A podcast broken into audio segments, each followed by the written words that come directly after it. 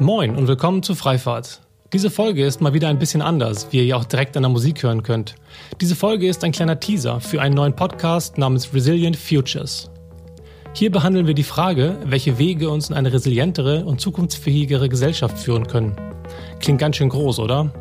Naja, aber wenn wir ehrlich sind, stellt das Coronavirus unser Leben ganz schön auf den Kopf. Die Bewältigung der Krise fordert die Wandlungsfähigkeit unserer Gesellschaft derzeit stark heraus. Etablierte Antworten aus der Vergangenheit bieten keinen zuverlässigen Kompass mehr zur Lösung zukünftiger Herausforderungen. Was jetzt beginnt, ist eine Art Reallabor, um herauszufinden, wie wir in Zukunft mit wachsender Komplexität und Unsicherheit umgehen wollen.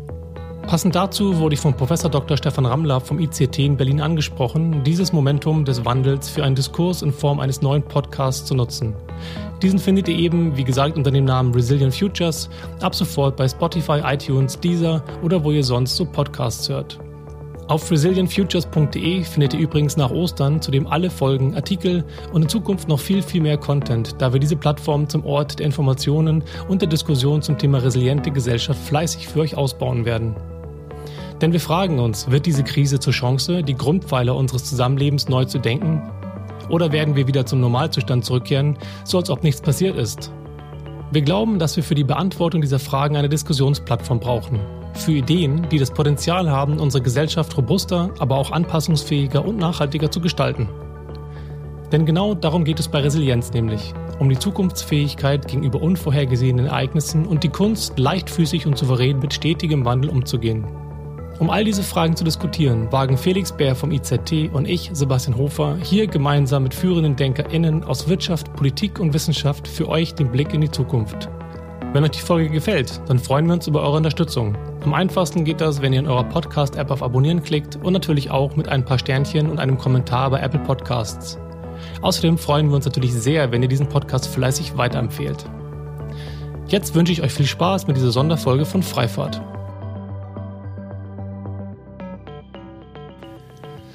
In dieser zweiten Folge von Resilient Futures sprechen wir erneut mit Professor Dr. Stefan Rammler vom Institut für Zukunftsstudien und Technologiebewertung in Berlin.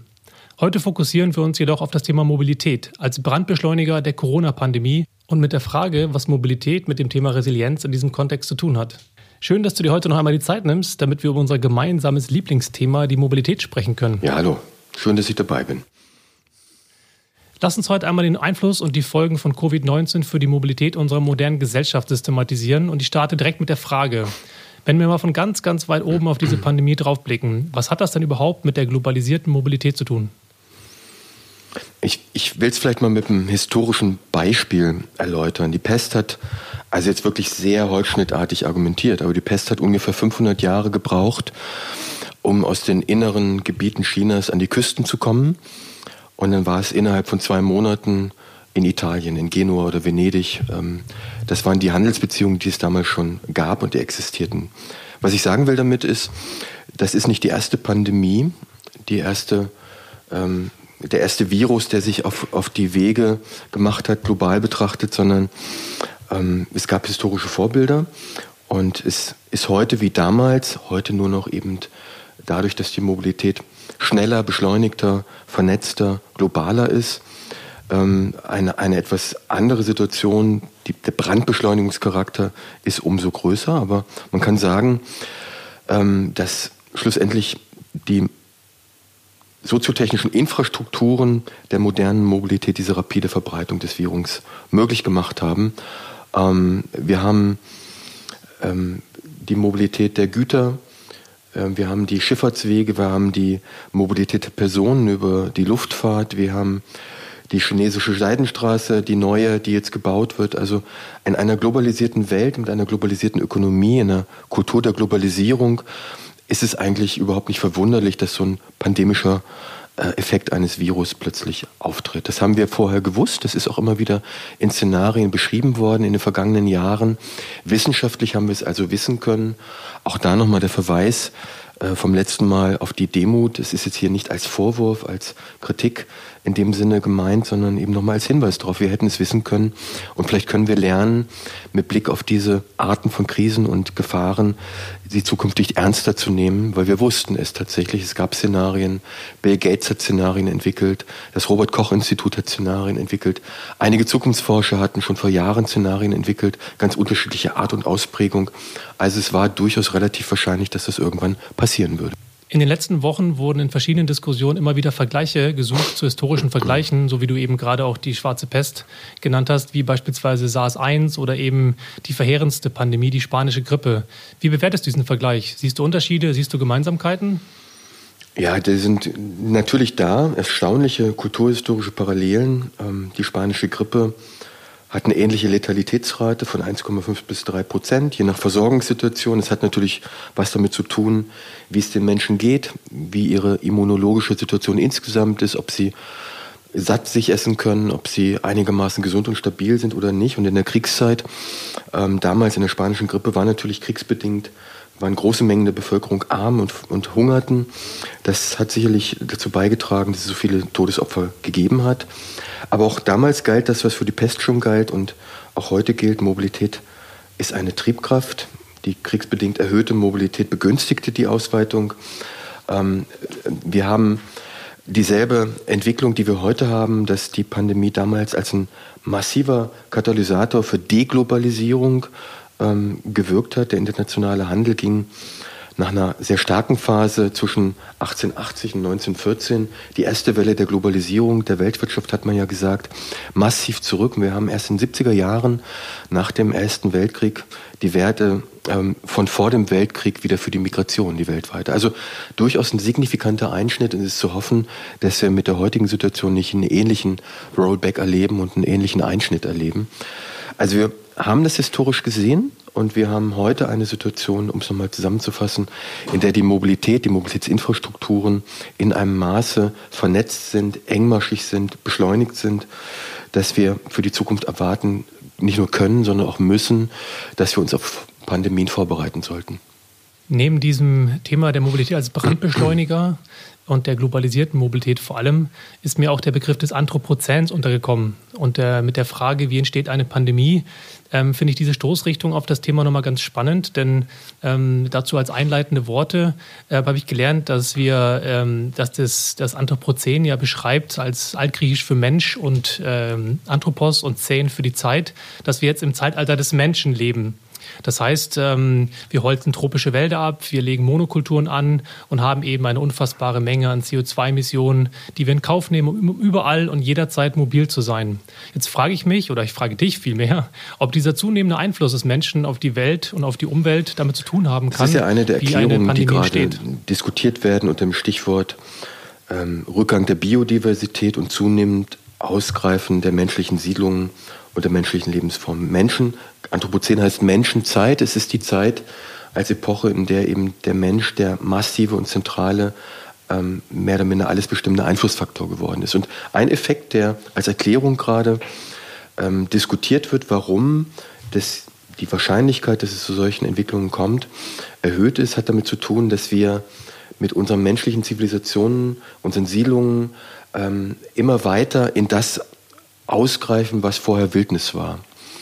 Ähm, also in den Urwald beispielsweise, in Asien, aber auch in Afrika und in den südasiatischen Regionen, überall dort, wo Menschen ähm, Mengen massiv halt zunehmen und sich, weil sie keinen Platz haben, keinen Raum haben, in der Suche nach Lebensraum, ähm, dann eben in die Bereiche reinbewegen, wo früher Wildnis war, geht Lebensraum für die Wildtiere verloren. Und das Beispiel oder die Erklärung für die jetzige Pandemie ist, und auch für einige anderen, dass, dass durch dieses Zugreifen auf die Wildnis die Wildtiere keine, keine Lebensraum mehr haben. Ähm, und dann beispielsweise, weil sie kein Futter mehr finden, in den abgeholzten Urwäldern, in ihrem angestammten Lebensräumen dann ausgreifen und ihr Futter suchen, beispielsweise in den menschlichen Siedlungen, die dann Schweine halten oder Hühner äh, und dann Flughund schnell mal irgendwo ähm, in Schweinetrog kackt und ähm, das Schwein frisst dann den Kot oder das Huhn und dann hat man, ähm, es ist eine sehr banale Art und Weise, ich bin eben kein Epidemiologe und kein Virologe, aber so habe ich es eben gelesen, ähm, dass dann die Übertragungskette da ist, die vorher nicht da war. Also wir werden damit leben, dass mit dem zunehmenden Ausgreifen, mit dem zunehmenden sich Ausprägen des Anthropozäns als Menschenzeit, wo diese Spezies zunehmend dominant wird, solche, solche ähm, Über, Übersprungseffekte von, von der Wildnis auf die Zivilisation weiterhin stattfinden werden. Das ist die Verbindung in, in meiner Erklärung mit dem Anthropozän. Ich finde diesen Zusammenhang mit dem Anthropozän ziemlich abgefahren und ähm, naja, und meiner Auffassung nach verdeutlicht das ziemlich gut, wie komplex so eine Krise sein kann. In der ersten Folge von Resilient Futures haben wir jetzt ausführlich darüber gesprochen, warum daher einfache Erklärungen und Prognosen einfach nicht so richtig angemessen sind. Lass uns doch jetzt mal reingehen, lass uns mal tiefer reingehen in das Thema Mobilität. Ich mag ja die Metapher des Brennglases, welche du gerne verwendest. Und deswegen frage ich dich, welche Effekte von Covid-19 wir denn bereits auf der Straße und auf der Schiene beobachten können. Na, ich würde, bevor ich ähm, jetzt konkret Auskunft gebe, gerne noch mal ein bisschen sortieren vorher, weil ich glaube, das ist wichtig. Was sind denn die unterschiedlichen Dimensionen der Effekte, die wir, die wir sehen können? Was sind die unterschiedlichen Bereiche? Ich würde mal vier Bereiche unterscheiden. Einmal, ähm, ich sage mal, mobilitätskulturelle Effekte, mobilitätssystemische, mobilitätswirtschaftliche ähm, und volkswirtschaftliche oder gesamtgesellschaftliche Effekte, die damit zu tun haben, dass Mobilität eingeschränkt ist oder anders gestaltet werden muss. Das mit den mobilitätskulturellen Aspekten lässt sich im Grunde relativ schnell äh, kurz erläutern. Wir, wir leben in einer Welt, in der wir eigentlich gewohnt sind, ähm, globalisiert mobil zu sein, sehr schnell unterwegs zu sein. Mobilität ist ein ubiquitäres Gut.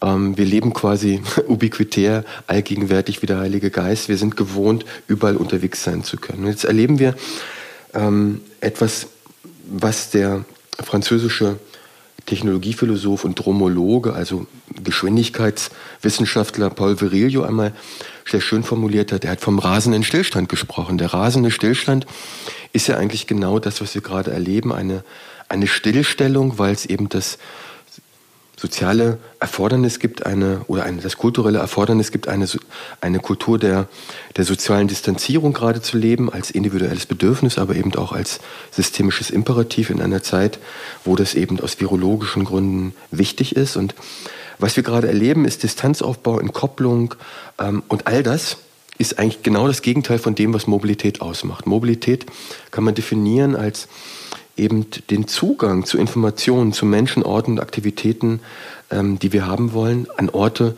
Zugang zu Orten, wo wir wichtige, für uns lebenswichtige Aktivität vollziehen wollen. Mobilität ist so verstanden als Zugänglichkeit in freiheitlich und offenen Gesellschaften, ähm, ja, eigentlich eine Essenz der Moderne. Und das ist etwas, was gerade in Frage gestellt wird durch diese Stillstellung. Ähm, wir erleben, um es mal so zu sagen, ähm, eine Art ein Moment der Entmodernisierung, weil moderne Gesellschaft in einer Art und Weise mit, dem, mit der Mobilität verbunden ist, historisch betrachtet, wie das keine Gesellschaft zuvor war. Wir moderne Menschen, für uns ist Mobilität einfach konstitutiv in unserer Denkweise, gerade in westlich pluralistischen Gesellschaften, auch für, als Voraussetzung für viele andere Aspekte, die im modernen Leben wichtig sind, wie Individualität beispielsweise.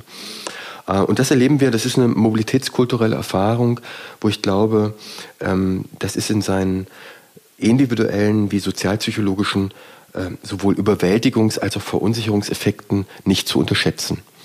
Ähm, das mal als, als ein Impuls, eine, Assoziation zum Thema Mobilitätskultur. Was daraus resultiert, werden wir sehen. Da mag ich noch keine Prognose wagen. Wir haben die mobilitätssystemischen Effekte. Das ist das, was wir in der ersten Folge mal als Resilienz ähm, Verlust erster Ordnung diskutiert haben, also die, die, die, ähm, die kritischen Infrastrukturen, die systemisch operativen äh, Strukturen der Mobilität, die Abläufe, die da betroffen sind, das ist die erste eben, die wir betrachten müssen, die operativen ähm, Prozesse. Und da kann man sagen, okay, ähm, wir sehen massiv durch das Brennglas der Corona-Pandemie, was da passiert. Wir erleben einen Rückgang der Mobilitätsaktivität um bis zu 95 bis 96 Prozent. Das kann man mittlerweile schön darstellen. Der Autoverkehr hat massiv abgenommen. weil die Menschen eben nicht mehr fahren. Aber was wir auch beobachten, ist, dass die Verlagerung natürlich von den öffentlichen Verkehrsträgern zum Auto zugenommen hat. Also wir sind insgesamt weniger unterwegs, aber relativ betrachtet doch wieder mehr mit dem Auto. Ist natürlich klar, das Auto ist eine, ist eine Virenschutzmaschine, ein Eigenraum, in den wir reingehen können. Ähm, anders als die öffentlichen Verkehre, die jetzt echt ein Problem haben. Und die, die, die, die dumme Entwicklung, die wir gerade erleben, die zarten Pflanzen einer nachhaltigen urbanen Mobilität, also das, die, die, die Renaissance des öffentlichen Verkehrs, die Neuerfindung ähm, des öffentlichen Verkehrs in Verbindung mit der ganzen Philosophie der Mobility as a Service, ähm, Gedanken, also das, das Digitalisieren von Verkehrsabläufen, von Angeboten in Kopplung mit dem öffentlichen Verkehr. Das sind ja ganz zarte Pflänzchen einer neuen, nachhaltigen Mobilitätskultur, die seit einigen Jahren experimentiert werden und die stehen gerade still. Das geht verloren. Wir wissen aus der Soziologie, dass Dinge ähm, sich nur ändern, wenn sie, wenn Menschen die Chancen haben, neue Routinen aufzubauen. da waren wir gerade dabei, gerade in einigen Städten, München, Hamburg, Berlin. Da sind neue Routinen entstanden, weg vom Auto hin zum öffentlichen Verkehr, zum Mobility as a Service, zur Mikromobilität und Radkultur. Und das in Teilen wird das jetzt gerade konterkariert, da gibt es einen Rollback-Effekt und meine Hoffnung ist, dass wir nach Corona nicht bei dem Status, den wir dann erreicht haben werden, wieder stehen bleiben, sondern dass wir wieder ähm, in diese Richtung weitergehen. Aber die Gefahr ist, Wobei, wenn ich da kurz unterbrechen darf, dass wir gerade ja, bei bitte. dem Thema Fahrradmobilität natürlich jetzt mit den Corona-Bike-Lanes beispielsweise auch am Beispiel von Bogotá, äh, Kolumbien, dass wir da in Berlin erleben, dass da eigentlich ja fast schon eine ein, ähm, positive Entwicklung zu verzeichnen ist. Steht das dann im Widerspruch oder ist es vorübergehend? Oder? Nein, überhaupt nicht. Das ist ja genau das, was wir gerade, wir haben ja bislang immer geredet über Corona als Brennglas, was unser Augenmerk auf Strukturen, Prozesse, Asymmetrien legt in der Gesellschaft, die wir bislang nicht so wahrgenommen haben oder nicht wahrhaben wollten. Man kann aber Corona auch als eine Art Reallabor konnotieren und beschreiben ähm, und damit einen, durchaus einen positiveren äh, Blickwinkel auf die Pandemie nehmen, nämlich die Notwendigkeit, in sehr kurzer Zeit Lösungen zu finden, zu experimentieren. Und genau in der Mobilität sehen wir gegenläufige Effekte das, was wir gerade beschrieben haben, also eine Restabilisierung der, der, Kultur der privaten Automobilität aus guten Gründen, der Verlust der neuen Routinen im Bereich dessen, was gerade im Bereich urbaner, urbaner Mobilität ausprobiert worden ist in Sachen digitaler Mobilität. Und auf der anderen Seite ähm, das Experimentieren neuer Angebote oder Angebote, die eben zeitgemäß sind. Das Fahrrad ist auch ein Individualverkehrsmittel wie das Auto, aber ein nachhaltiges. Und jetzt gibt es Diskussionen wie in Bogotá, auch in Berlin. Ich habe am Wochenende ein Interview zu dem Thema gegeben, zum Thema temporärer Bike Lanes, Corona Bike Lanes für Berlin beispielsweise, wo das diskutiert wird. Na, natürlich ist das eine super Idee und genau aus demselben Gedanken, den ich gerade formuliert habe. Ich habe gerade von Routinisierungs- oder Entroutinisierungseffekte gesprochen, die ganz wichtig sind für die Veränderung von Mobilitätsverhalten. Und jetzt könnten wir eine Chance haben, das, was ja ohnehin mit Blick auf die Frage der Nachhaltigkeitstransformation insbesondere in eng gepackten urbanen Regionen eine wichtige Rolle gespielt hat, nämlich die Renaissance des Zweirades, dass das jetzt ähm, durch das Coronavirus eine Chance bekommt zu einer beschleunigten Etablierung, zu einer beschleunigten Routinenbildung. Ich mache das an einem Beispiel deutlich. In Berlin haben wir die Tatsache, dass die Menschen angefangen haben, Fahrrad zu fahren, ähm, gegen, gegen jede äh, infrastrukturelle Logik. Die Infrastrukturen sind nicht da. Es ist gefährlich, Rad zu fahren. Die Menschen wollen aber Rad fahren. Und sie haben es getan. Und viele Menschen haben es aber sich nicht getraut, die das wohl hätten tun wollen. Ältere Menschen oder Menschen, die nicht so sicher sind auf dem Rad. Ähm, und, und haben das aber nicht getan, weil der Autoverkehr so stark war, weil die Fahrradwege so nah an den Straßen waren zum Teil, einfach weil es nicht, weil es nicht sicher war. Und jetzt haben wir eine Situation, wo weniger Autoverkehr da ist wo auch die politischen Debatten meines Erachtens sehr viel geringer sein dürften, wenn man temporär mal eine, eine Schiene oder eine, eine Fahrspur von der Straße abtrennt und das mal experimentell als ein Fahrrad ähm, Bike Lane dann, dann nutzt. Und das, das ist genau die Situation, die wir gerade haben. Also wir haben laborhafte Situationen, wo wir bestimmte Dinge, die für die Nach-Corona-Zeit auch sehr wünschenswert wären, nämlich wie eine, wie eine Radkultur, die resilient ist, die nachhaltig ist und eben auch Corona-affin ist oder Pandemie-affin ist, weil wir nicht im öffentlichen Verkehr mit anderen fahren müssen, dass wir das ein Stück weit ausprobieren und größere Menschen Menschenmengen und Zielgruppen in die Richtung bringen, sich eben mit dieser Fortbewegungsart zu bewegen. Also ein Verlagerungseffekt vom Auto zum Fahrrad beispielsweise oder vom öffentlichen Verkehr auch zum Fahrrad. Also positive wie negative Entwicklungen, wobei positiv und negativ natürlich immer zu bewerten ist mit Blick auf denjenigen, der spricht und welche normativen Referenzen man hat. Positiv im Sinne einer nachhaltigen Entwicklung äh, der Zukunft, von der wir, von der ich mindestens behaupte, dass wir gerade in der Mobilität sie brauchen, ist das Thema Radverkehr natürlich alle Male. Wir erleben das gleichzeitig im Bereich der Virtualisierung, um das noch zu Ende zu bringen. Äh, rasender Stillstand heißt ja eigentlich nichts anderes, diese Metapher von Virilio aufgreifend, ähm, dass wir die Daten fahren lassen oder die Daten reisen lassen und dass wir die Logistikmaschinerie heiß laufen lassen, um die Dinge zu uns bringen zu lassen. Wir bewegen uns nicht mehr oder kaum noch. Und das ist ja die Metapher des rasenden Stillstands. Die Datenverkehre rasen um die Welt und die Lieferlogistik, aber wir im Bereich der Personenmobilität nicht. Und das erleben wir auch. Die Lieferlogistik hat einen massiven Impuls. Da müssen wir darauf achten, dass die nachhaltiger wird. Äh, Thema Fahrradverkehr wäre da sicherlich ein, ein, wichtiger Aspekt. Auch wir können signifikante Modalsplitanteile im Liefer, in der Lieferlogistik über das Fahrrad abwickeln. Das wäre jetzt auch eine Zeit, das auszuprobieren, nicht nur im Bereich der Personenmobilität. Und wir erleben, dass die virtuelle Mobilität ähm, gegen alle vorherigen Ansagen, was, warum es nicht geht und so weiter, jetzt relativ schnell funktioniert. Und eine wichtige Basis ist zum Beispiel in unserem Institut, wir haben vor zwei Wochen sehr schnell als eines der ersten Institute eine Virtualisierungsstrategie umgesetzt. Wir haben alle Mitarbeiter ins Homeoffice geschickt und wir haben gute Erfahrungen damit, virtuell zusammenzuarbeiten. Das sind so gegenläufige Effekte, die wir beschreiben können auf der ersten Ebene der Resilienz, der Mobilität, ähm, erste Ordnungsebene. Was passiert da eigentlich funktional, operativ? Sind das Effekte, die wir beobachten können? Anknüpfend an die vier Ebenen, von denen du eingangs gesprochen hast, was sind denn dann mobilitätswirtschaftliche Effekte, die wir sehen? Naja, ganz trivial, das bringt der Shutdown unserer globalen Mobilitätsmaschinerie zunächst unmittelbar massive auch betriebswirtschaftliche Probleme für die verladenen Branchen mit sich. Abgesehen jetzt von der Lieferlogistik im urbanen Bereich muss man sagen, Containerschifffahrt, Luftverkehr, ähm, der Transport von Halb- und Vorprodukten aus China nach, nach Europa, alles schwierig geworden, weil wir eben Lieferlogistik und diese Ketten unterbrechen mussten. Das bringt erstmal für die, für die ganzen mobilitätswirtschaftlichen Branchen massive Probleme mit sich. Wir sehen bei der Lufthansa, dass sie den Flugplan auf das Niveau von 1955 zusammenstreichen musste. Ähm, es sind in sieben Tagen von dem 24. März weltweit 80 ähm, Prozent weniger Passagiere gewesen. Das ist natürlich für diese Branchen von, von großer und enormer Reichweite und Tragweite und Problematik. Das muss man mit im Blick nehmen. Anders ist es ein bisschen bei den, bei den äh, Speditionen, die jetzt all die Güter zu uns bringen müssen. Die sind überlastet. Die sind auf eine andere Art und Weise nicht resilient. Die sind überarbeitet, überlastet. Und wir sehen auch dort das, was wir ähm, in der ersten Folge schon besprochen haben zum Thema Resilienz, dass eine Gesellschaft, die nicht darauf achtet, dass ähm, die Arbeitnehmer gut bezahlt sind und abgesichert sind und gute Arbeitsbedingungen haben, in solchen Situationen ähm, angreifbar ist und nicht gut funktioniert. Also auch da wäre die Forderung ähnlich wie bei den Gesundheitsarbeitern in Gottes Namen finanziert und bezahlt endlich die, die, die Speditionsfahrer gut, schafft Rahmenbedingungen und Arbeitsbedingungen für die, dass sie diesen Job gut machen können, weil wir sehen, wie, wie, wie sehr wir dran hängen an, diese, an diesem ganzen Gewerbe. Und das ist eigentlich damit gemeint, wenn ich sage, die mobilitätswirtschaftlichen Effekte sind enorm. Ähm, und das geht ja auch ein großes Denken äh, der Politik in diese Richtung, durch Subventionen und durch Überbrückungshilfen ähm, die Effekte da nicht allzu groß werden zu lassen. Okay, das Thema Virtualisierung und Verlagerung der Mobilität auf die Datenautobahn ist in der Tat ähm, eine spannende Perspektive, die ich nicht so ganz auf dem Schirm hatte.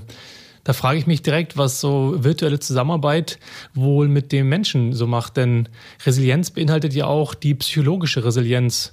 Und äh, wir merken ja selbst gerade bei dieser Aufnahme, du bist in Berlin und ich sitze hier in Hamburg, dass da irgendwas fehlt. Hm, dass wir nicht so richtig in Resonanz gehen können, wie wir das könnten, wenn wir im selben Raum säßen.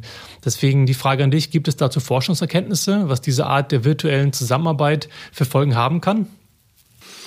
Also ich habe jetzt keine wissenschaftlichen Analysen und Expertisen, die ich beisteuern kann. Ich, aber ich, ich, ich muss sagen, dass ich selber die, vor dem Hintergrund der Erfahrungen, die ich jetzt gerade mache, ähm, es sind differenzierte, keine schlechten Erfahrungen, aber differenzierte Erfahrungen. Einige meine alten Positionierungen revidieren muss oder relativieren muss. Ich schreibe ja schon seit fast zehn Jahren an Szenarien über virtuelle Mobilität oder virtualisierte Mobilität ähm, und eine starke Virtualisierung, wie ich es immer vor Augen habe, ähm, funktioniert nur dann gut, wenn wir die technische Performance auch hochziehen. Also wir haben jetzt technische Infrastrukturen, Systeme, die noch nicht ganz so ausgereift sind, ihre Leistungsfähigkeit, dass wir diese die Kommunikationswissenschaften sprechen von Media Richness, also die Art und Weise, wie ein Medium ähm, transportieren kann, was wir sagen wollen, wie, wie, wie gut das funktioniert, wie, wie gut ich jemanden sehen kann, ähm, wie gut ich ihn hören kann, äh, ob ich das Gefühl habe, ob er fast bei mir im Raum ist. Das haben wir alles noch nicht.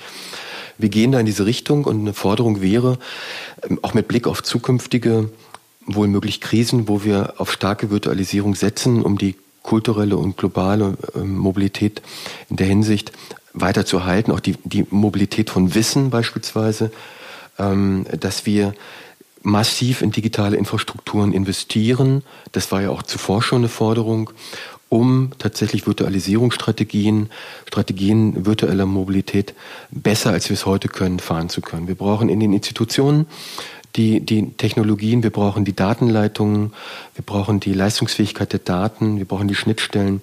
Dann kann das funktionieren, aber trotz allem würde ich fast sagen, ähm, muss man konstatieren, also ich persönlich würde konstatieren, es gibt immer wieder Situationen, wo wir ohne kopräsente Interaktion nicht weiterkommen. Es gibt ja diese Unterscheidung Telepräsenz, Kopräsenz.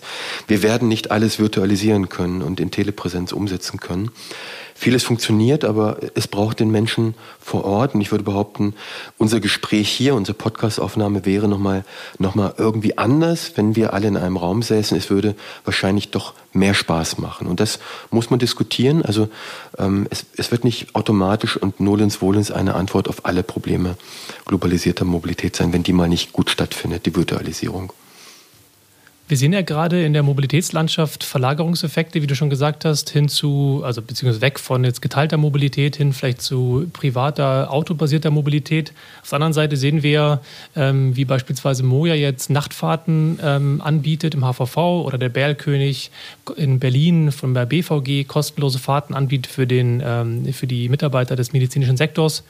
Worauf ich hinaus will, ist, ähm, welches Zielbild haben wir oder welches Zielbild müssen wir deiner Meinung nach haben für die Post-Corona-Zeit, wie wir aus den ähm, Effekten gerade Richtung Fahrradmobilität aktuell lernen können, um eben diese Mobilität im Anschluss ähm, zielführend hin zu einer vielleicht ökologisch sinnvolleren Mobilität zu gestalten?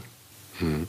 Ich glaube, das ist relativ einfach erklärt. Wir brauchen eigentlich kein anderes Zielbild als das, was wir mit Blick auf nachhaltige, in dem Fall urbane Mobilität vorher auch schon hatten.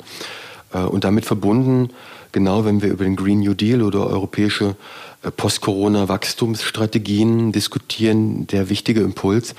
Lasst uns bitte keine Konjunkturprogramme aufbauen, die nicht im Kern ökologische Zielorientierung haben. Genauso gilt das für die Zukunft der urbanen Mobilität. Wir sollten jetzt für alles, was jetzt versucht, in, für die Post-Corona-Zeit wieder die Gesellschaft zum Laufen zu bringen, auch für die Mobilitätswirtschaft, nicht den Rollback machen, nicht nach hinten schauen, nicht das Alte stabilisieren, ähm, sondern zu gucken, dass wir die Werbe und den Moment des Augenblicks nutzen, um das, was auch schon vorher wichtig war, jetzt sehr beschleunigt und dynamisch voranzubringen. Wir hatten ja gerade über das Thema Fahrradverkehr gesprochen. Ich würde behaupten, es ist ein, ein Elver, ähm, da liegt der Ball direkt vom Tor und die Politik muss den, den Ball nur im, im Netz versenken, ähm, weil die Leute wollen Radfahren. Sie wollten vorher schon Radfahren und sie wollen jetzt Radfahren. Und jetzt ist die Situation, den Leuten die Gelegenheit zu geben, wirklich das auszuprobieren, auch in Zielgruppen, die vorher nicht unter den normalen Rahmenbedingungen Rad gefahren werden. Jetzt wäre die richtige Zeit zu sagen, wir machen Radverkehrspolitik, weil die ist nicht nur nachhaltig, nicht nur mit Blick auf eine postfossile Mobilitätskultur ein Kernangebot des 21. Jahrhunderts. Ich glaube fest daran, dass die Fahrradkultur oder das Fahrrad das, das eins der zentralen Verkehrsmittel des 21. Jahrhunderts in urbanisierten Regionen sein wird, sondern wir schaffen damit auch eine, ein Mobilitätsangebot, was mit Blick auf zukünftig wohl möglich wiederkehrende Pandemien resilient ist. Weil wir sind dann wohl möglich in einem sehr viel signifikanteren Modalsplitanteil auf dem Fahrrad sicherer, als wir es heute sind, wenn wir abhängig sind vom öffentlichen Verkehr oder vom Automobil. Das ist so ein Beispiel. Ne? Und ähnlich gilt es für die Virtualisierung, ähm, dass, wir, dass wir jetzt sagen, wir, wir stärken, ich habe das ja immer kritisiert in vergangenen Jahren, dass wir die Innovationslinie der, ähm, des, der, der Virtualisierung zu wenig nutzen für die, Bereich, für die Frage der postfossilen Mobilitätskultur. Jetzt haben wir einen Impuls, wo wir sehen, es ist wichtig und richtig, wir haben also verschiedene Gründe dafür, nicht nur die Nachhaltigkeit, sondern wohl möglich auch die, ähm, die Widerstandsfähigkeit und die Resilienz gegenüber zukünftigen Pandemien. Also das ist ein weiteres Argument, auch in diese Richtung verstärkt Virtualisierungsstrategien zu hinterlegen. Also ganz ähnlich, äh, wie ich das äh, im, im, im letzten Podcast mit Blick auf Europa gesagt habe. Alles, was wir jetzt machen, um die Situation wiederherzustellen, die Wirtschaft zum Laufen zu bringen, die Gesellschaft wieder mobil zu machen, sollte gleich im Kern das Zielbild einer postfossilen nachhaltigen Mobilität adressieren. In dem Zusammenhang passt ja der Begriff der Systemrelevanz, also systemrelevante Mobilität, die wir da gerade sehen, eigentlich auch zu dem Begriff der Resilienz, oder? Ja, natürlich. Das ist ja der Punkt. Ähm, Nichts ist im Augenblick systemrelevanter oder in modernen Gesellschaften systemrelevanter als die Mobilität. Man kann fast sagen, Mobilität und Moderne sind wahlverwandt in, in einem so engen Kopplungsverhältnis. Deswegen sage ich auch immer, Mobilität ist eben nicht ein Handlungs- oder Bedürfnisfeld neben anderen, sondern im Grunde eine Basisprämisse moderner Gesellschaftsentwicklung. Und jetzt sehen wir gerade, dass genau in dem Bereich die größten Schwierigkeiten auftreten. Ähm, und deswegen ist die Frage der Resilienz so sehr in den Mittelpunkt auch dieser Debatte gerade über die Zukunft der Mobilität zu stellen, ebenso wie die Frage der Nachhaltigkeit, weil wir so abhängig sind von funktionierenden Mobilitätsinfrastrukturen. Die Motivation dieses Podcasts ist es ja auch, diesen transformativen Moment zu nutzen, um die Weichen für die Zukunft zu stellen. Darüber sprechen wir ja die ganze Zeit für eine Zukunft, welche irgendwie nachhaltiger, eine resilientere Mobilitätskultur mit sich bringt. Und deswegen die Frage an dich, ähm, was sind konkrete Maßnahmen der Politik, welche du jetzt siehst, welche du befürworten würdest oder vielleicht sogar fordern würdest? Na, wir können ja mal so ein paar Beispiele abschichten nacheinander. Wir haben eine Industrie, äh, die Automobilindustrie, die massiv für den volkswirtschaftlichen Wohlstand dieses Landes ähm, mit Verantwortung trägt, die auch schon vor Corona in keiner Weise resilient und widerstandsfähig war. Diese Industrie hatte massive Probleme durch die Zangenbewegung, die zwischen Kalifornien und China jetzt hohen Druck aus, ähm, auf, auf diese Industrie ausgeübt hat, jetzt in Richtung Elektromobilität und nachhaltige postfossile Antriebsformen zu gehen. Das Thema Digitalisierung ist ein weiteres Thema gewesen. Ähm, also wir haben vier, fünf volkswirtschaftliche Wertschöpfungsregionen, die Automobilregionen in Deutschland, die auch schon vor der Krise ähm, als Monokulturen in einem globalisierten Markt der Mobilität nicht besonders widerstandsfähig und resilient waren. Jetzt kommt die Corona-Krise dazu und die macht es noch schwieriger, schwieriger äh, für diese Industrie. Und deswegen äh, wird es, glaube ich, gerade in Deutschland sehr sinnvoll sein, zuerst auf die Frage der Unterstützung für diese Industrie zu schauen. Das ist richtig und wichtig, gerade weil sie so bedeutsam ist.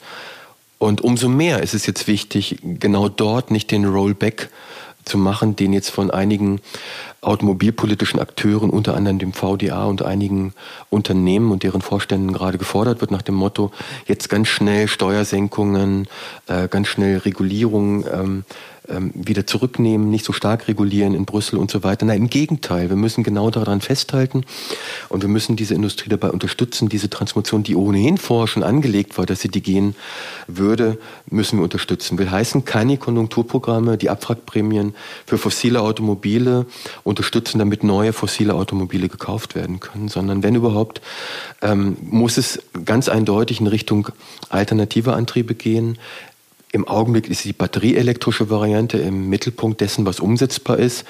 In Teilregionen wird es auch um Brennstoffzellen und wasserstoffbasierte Mobilität gehen. Aber das, die ist erstmal in, erst in zweiter und dritter Reihe relevant, weil die äh, nicht unmittelbar so große Einspareffekte in Sachen fossile Energieaufwand oder, oder überhaupt Energieverbrauch mit sich bringen, wie die, wie die ähm, batterieelektrischen, die einen Wirkungsgrad von, von 70 Prozent haben. Bei Wasserstoff landen wir bei 30 Prozent Wirkungsgrad mit Blick auf die eingesetzte regenerative Primärenergie. Das können wir uns im Augenblick noch nicht leisten, aber in Teilregionen wird es sicherlich ein wichtiger Weg sein, auch die Wasserstofftechnologie mit im Blick zu haben. Das sollten wir mit den jetzigen konjunkturpolitischen Programmen für die Autoindustrie, für die Mobilitätswirtschaft insgesamt ähm, gleich mit verbinden. Ähm, das ganze ganze Arsenal von, von verkehrspolitischen Ansätzen, die diese mobilitätswirtschaftliche Transformation schon vor, vor der Corona-Krise diskutiert hat, gilt da weiterhin. CO2-Steuer, Tempolimit, Maut, äh, bundesweit oder europaweit, das massive Investieren von in Verkehrsinfrastrukturen jenseits der, der Straßenverkehrsinfrastrukturen, das alles ist jetzt nicht falsch geworden, sondern umso, umso wichtiger jetzt, um einen schnellen Wandel hinzukriegen, gerade in der Mobilitätswirtschaft, weil eine nachhaltige Mobilitätskultur Kultur ist eine resilientere, als wir sie heute haben. Zum Abschluss stellen wir bei Resilient Futures ja mal eine Frage. Und diese Frage lautet diesmal zum zweiten Mal an dich, jedoch diesmal mit dem Fokus auf Mobilität natürlich. Wenn du eine Veränderung mit aus dieser Krise in die Zukunft nehmen könntest, welche wäre das? Da haben wir schon drüber gesprochen. Radfahren. Ähm, das ist eine ganz heiße Sache und ich kann nur hoffen, dass wir, dass möglichst viele Leute jetzt die Chance nutzen, Rad zu fahren. Und das zweite ist dieser enorme Push für die Virtualisierungstechnologien. Ich bin fest davon überzeugt, dass wir sie nicht nur im alltäglichen und regionalen und ähm, deutschen, europäischen Kontext brauchen, sondern vor allen Dingen mit Blick auf die globalisierte Mobilitätskultur. Ich glaube, dass wir mit Virtualisierungstechnologien äh, eine Chance haben, die, die faktische Mobilität in manchen Bereichen stark zurückzufahren, die ja bis heute fossile Mobilität ist, und gleichwohl den Charakter kultureller äh, und wissenschaftlicher Globalität aufrechtzuerhalten. Wir müssen weiter global äh, bleiben. Wir dürfen auf keinen Fall in Kauf nehmen, ähm, dass das erreichte Maß an Globalität zurückgeschraubt wird. Wenn das aber auf der heutigen bislang gängigen Art und Weise nicht opportun ist, weil es nicht nachhaltig ist, weil es auf fossilen Energien basiert, äh, deren externen Effekte in keiner Weise bislang berechnet werden in dieser globalisierten Wirtschaft, dann ist es, glaube ich, ein richtiger Weg, genau auf diese Technologien zu setzen ähm, und, und da massiv auch Geld und äh, Investitionen zu investieren. Dann sage ich vielen Dank für diesen Ausblick. Ja, sehr gerne. Und bis bald. Bis bald.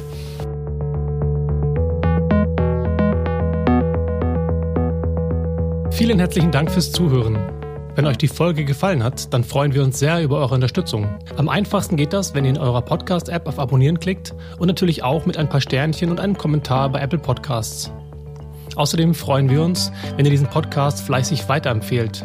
Und natürlich, wenn ihr Gästevorschläge oder Fragen oder auch Kommentare habt, dann immer her damit per E-Mail an podcast at resilientfutures.de. Genau dort auf resilientfutures.de findet ihr übrigens nach Ostern auch alle Folgen, Artikel und in Zukunft noch viel, viel mehr Content, da wir diese Plattform zum Ort der Information und der Diskussion zum Thema resiliente Gesellschaft fleißig für euch ausbauen werden. Ein großes Dankeschön geht außerdem an dieser Stelle raus an Max Pless von Audioboutique für diese schöne Musik. Das war's für heute mit Resilient Futures. Bleibt gesund und passt auf euch auf und hoffentlich bis zum nächsten Mal.